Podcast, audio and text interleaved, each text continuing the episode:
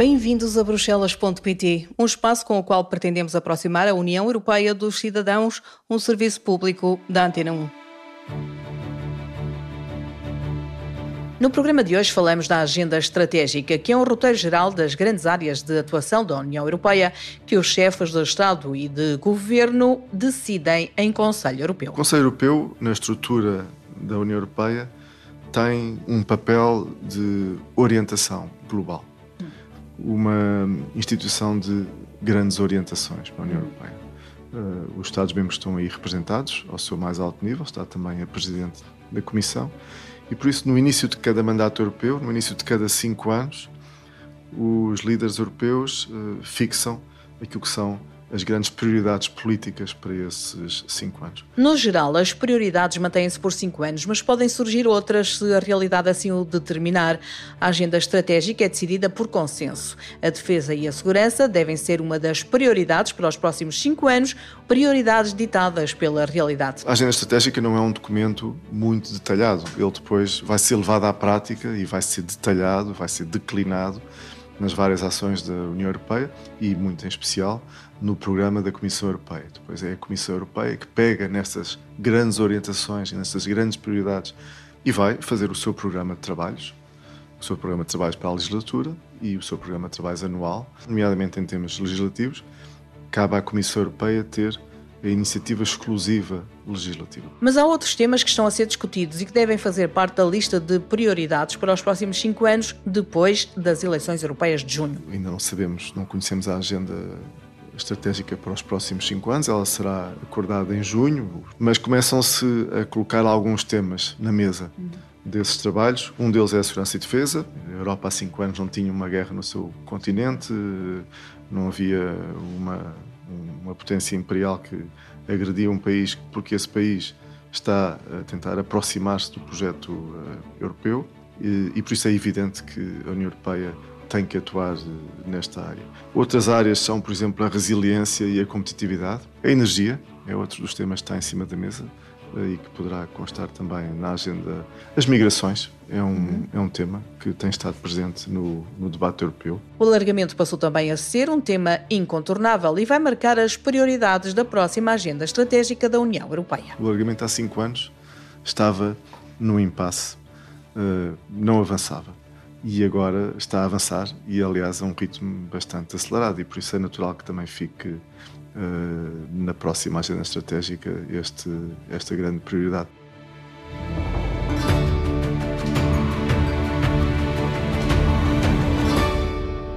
O nosso convidado de hoje é o embaixador Pedro Lurti, representante permanente de Portugal junto da União Europeia. A agenda estratégica da União Europeia é um, o roteiro geral que os líderes da União Europeia, reunidos no Conselho Europeu, decidem para a União Europeia. Quais são as grandes áreas de atuação da União Europeia num período de cinco anos, que corresponde ao período do mandato europeu. Eh, em 2024 vamos ter uma mudança desse mandato. Uhum. Eh, isto implica o quê? Implica eleições para o Parlamento Europeu, vamos ter um novo Parlamento Europeu, implica mudança de Comissão Europeia, vamos ter uma nova Comissão Europeia no fim do ano, e implica também um novo Presidente para o, o Conselho Europeu. O Conselho Europeu, na estrutura da União Europeia, tem um, um papel de orientação global. Hum. É uma instituição, desde que foi aprovado o Tratado de Lisboa, não era antes, uh, era, uma, era um organismo informal. Os primeiros ministros reuniam-se, faziam muito do papel que hoje em dia fazem, mas já se reuniam antes, desde o final dos anos 70 que essa reunião existe. Agora é uma instituição. Uh, essa instituição tem algumas competências uh, próprias, mas é antes de mais uma instituição de grandes orientações para a União uhum. Europeia. Uh, os Estados-membros estão aí representados ao seu mais alto nível, está também a Presidente da, da Comissão, e por isso, no início de cada, de cada mandato europeu, no início de cada cinco anos, os líderes europeus fixam aquilo que são as grandes prioridades políticas para esses cinco anos. É evidente que depois essas prioridades, uh, enfim, de maneira, de maneira geral mantêm-se, mas uh, podem surgir novas, podem surgir Bom. coisas novas durante os cinco anos. Mas pelo menos esse roteiro de grandes prioridades políticas é fixado logo no início do período. São uh, situações em que se define quais são as prioridades e se define por unanimidade dos Estados-membros e eles vão ter que concordar todos o que é que querem fazer nos próximos cinco anos? Sim, por consenso. Por consenso. O Conselho Europeu uh, decide por consenso na, na agenda estratégica. O... E de onde é que vêm as ideias daquilo que pode ser importante?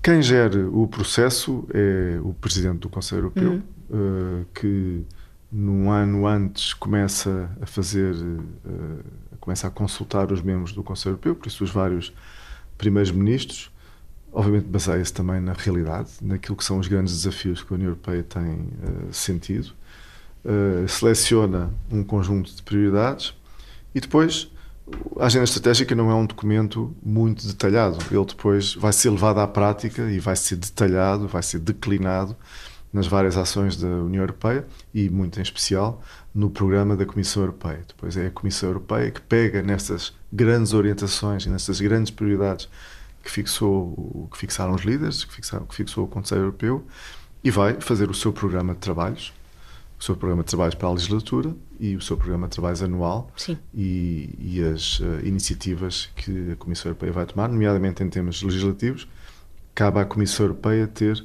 a iniciativa exclusiva legislativa. Por isso a legislação europeia vem da Comissão Europeia, por isso o, o detalhe vem desse trabalho, mas as grandes uh, prioridades uhum. vêm do Conselho Europeu. Já disse que tem a ver com o observar a realidade por exemplo, uma das grandes prioridades agora será certamente a segurança e a defesa, Exatamente. pelo que acompanhamos ao longo dos últimos tempos. Exato. E que poderia não ter sido, ou não foi, se não calhar, foi. há cinco anos atrás. Não foi, não foi. Eu acho que é um belíssimo exemplo das alterações ao contexto ao qual a União Europeia tem que dar uh, resposta. Neste momento, ainda não sabemos, não conhecemos a agenda estratégica para os próximos cinco anos. Ela será acordada em junho, os trabalhos estão, continuam-se a desenvolver mas começam-se a colocar alguns temas na mesa uhum. desses trabalhos. Um deles é a segurança e defesa. Uh, já lá voltaremos, mas é evidente porque a Europa há cinco anos não tinha uma guerra no seu continente, Sim, não havia uma, uma potência imperial que agredia um país porque, estava, porque esse país está a tentar aproximar-se do projeto uh, europeu e, e por isso é evidente que a União Europeia tem que atuar nesta área. Outras áreas são, por exemplo, a resiliência e a competitividade. E a resiliência também é, de certo modo, uma palavra que nestes últimos ganhou, cinco anos ganhou, ganhou, ganhou um certo fulgor, eh, muito após a crise do Covid, e, e muito também como objetivo de resistir uh, as várias crises com as quais uh, o mundo e a Europa em particular têm sido afetada. A energia é outro dos temas que está em cima da mesa e que poderá constar também na agenda estratégica, também aqui. Não é um tema novo, mas é evidente que a dependência que havia, por exemplo, dos eh, combustíveis fósseis e, nomeadamente, das importações de combustíveis fósseis da Rússia eh, levou a que a União Europeia, nesses últimos cinco anos, tivesse que mudar a sua estratégia, pelo menos vários Estados-membros que estavam mais dependentes tivessem que mudar a sua estratégia. As migrações é um, uhum. é um tema que tem estado presente no, no debate europeu.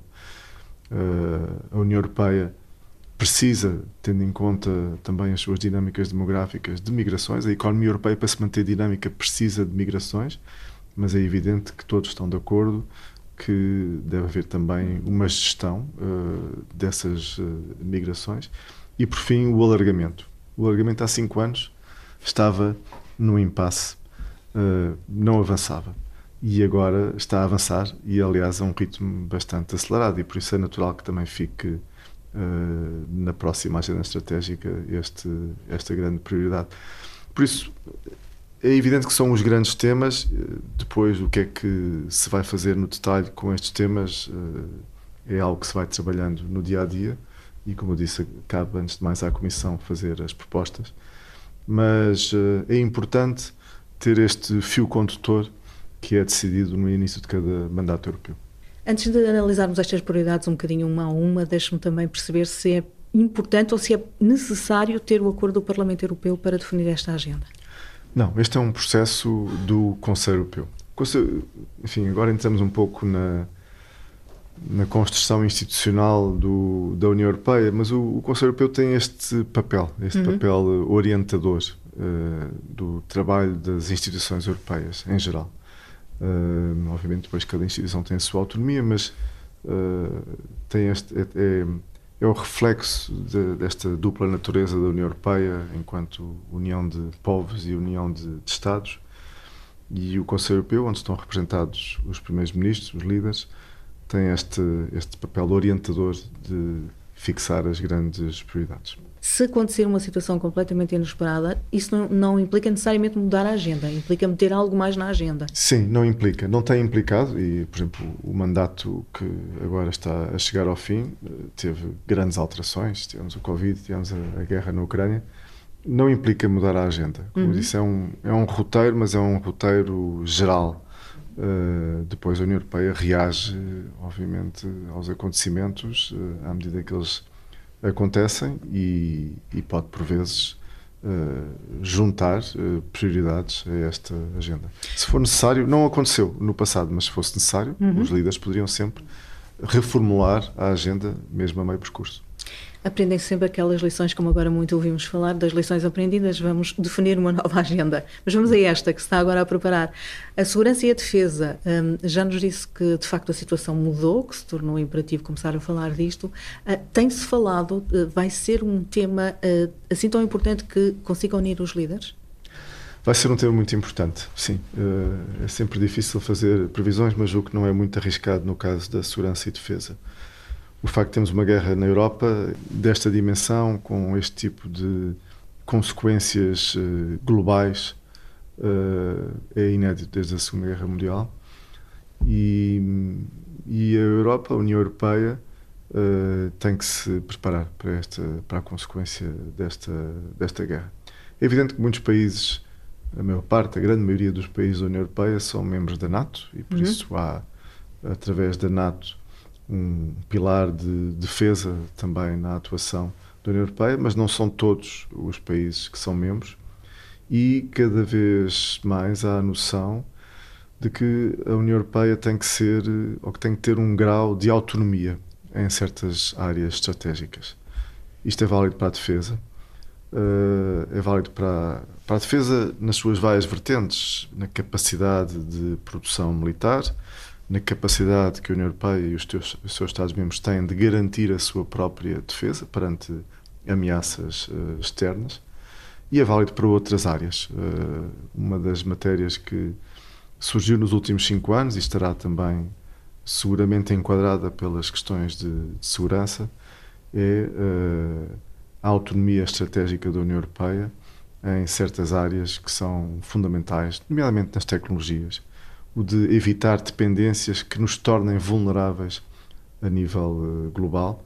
Eu julgo que tudo isso estará uh, em cima da mesa da próxima agenda estratégica. Aí entra também a energia. Entra também a energia, exatamente. Aí a União Europeia tem um, um caminho que está a percorrer, que é bastante claro e que é totalmente coerente com um outro, uma outra grande prioridade, que aliás era uma das grandes prioridades que estava definida há cinco anos atrás, eh, que é a da uh, transformação climática, da, uhum. da, transformação verde. As energias renováveis são uh, energias, por definição, endógenas e por isso a aposta que a União Europeia está a fazer nas energias renováveis, nas energias limpas, é também uma forma de diminuir a sua dependência, nomeadamente dos combustíveis fósseis e, e nesse aspecto de reforçar uh, a sua autonomia e a sua resiliência também perante crises. Não falamos aqui de um, de um, de um tema que parece-me dir-me-á eh, importante, que tem a ver com a tal uh, ligação da Europa ao resto do mundo, a colaboração com o resto do mundo, o tornar-se um ator privilegiado em certas, em certas circunstâncias. Isso será cada vez também mais importante para a Europa?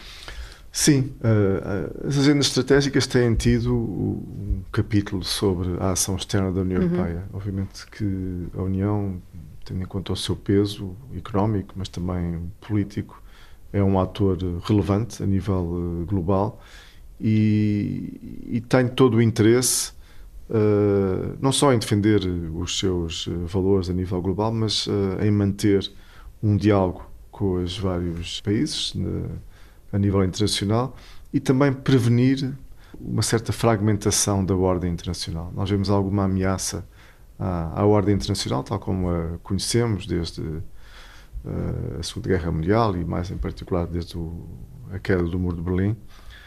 A União Europeia sente-se confortável na ordem internacional, uh, liberal, nas suas regras e pretende preservá-la. Uhum. E, e, aqui o nosso papel, e isso será obviamente desenvolvido na agenda estratégica, só daqui a, a seis meses é que veremos o, o, resultado, mas seguirá seguramente as linhas que têm vindo a ser seguidas e definidas. A União deve poder ser um ator importante, seja para o comércio internacional, seja na questão da ordem internacional eh, mais globalmente Uh, seguramente isso estará em cima da mesa. Guardaremos o alargamento para um programa especial sobre o alargamento que vamos falar, mas centremos-nos por fim aqui na questão da migração. Tantos anos depois, ainda é preciso estar a abrir caminhos, estar a encontrar consensos. Sim, e vai continuar a ser. Uh, as migrações uh, são um, um, desafio da União Europeia, mas um desafio uh, que tem oportunidades e que tem questões um pouco mais uh, difíceis. Por um lado, oportunidades porque a União Europeia precisa de poder acolher uh, migrantes, por isso há um interesse próprio da União Europeia, uhum. evidentemente, em ter vias legais de migração. Para dar um exemplo, em 2023 a União Europeia acolheu cerca de 3 milhões e meio de migrantes por vias legais. E são esses migrantes que também contribuem para o dinamismo das nossas economias e que vêm preencher muitos eh, postos de trabalho nas, nas nossas economias. Por outro lado, é também um desafio porque se as migrações acontecem, é também sinal de que nos países de origem existem perturbações, existem desequilíbrios que fazem com que essas migrações tenham um dinamismo maior. E aí eh, é também a nossa obrigação combater as causas mais profundas de migrações, nomeadamente todas aquelas que têm uh, relação com a guerra, com a, a miséria profunda uh, que existe nesses países.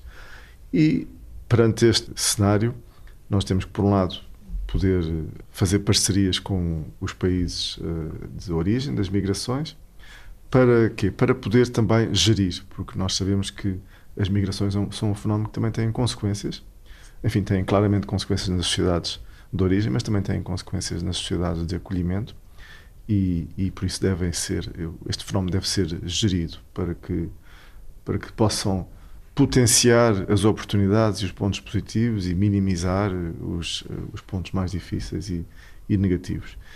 E a União Europeia tem vindo a tentar construir estratégias para esta gestão. Obviamente que não há sempre um acordo entre todos os Estados-membros sobre qual a melhor maneira. Há visões diferentes, o que não é difícil de se perceber, é normal, somos 27 Estados-membros, mas uh, é evidente também que precisamos ter uma política comum e, é, e tem sido isso que tem sido debatido.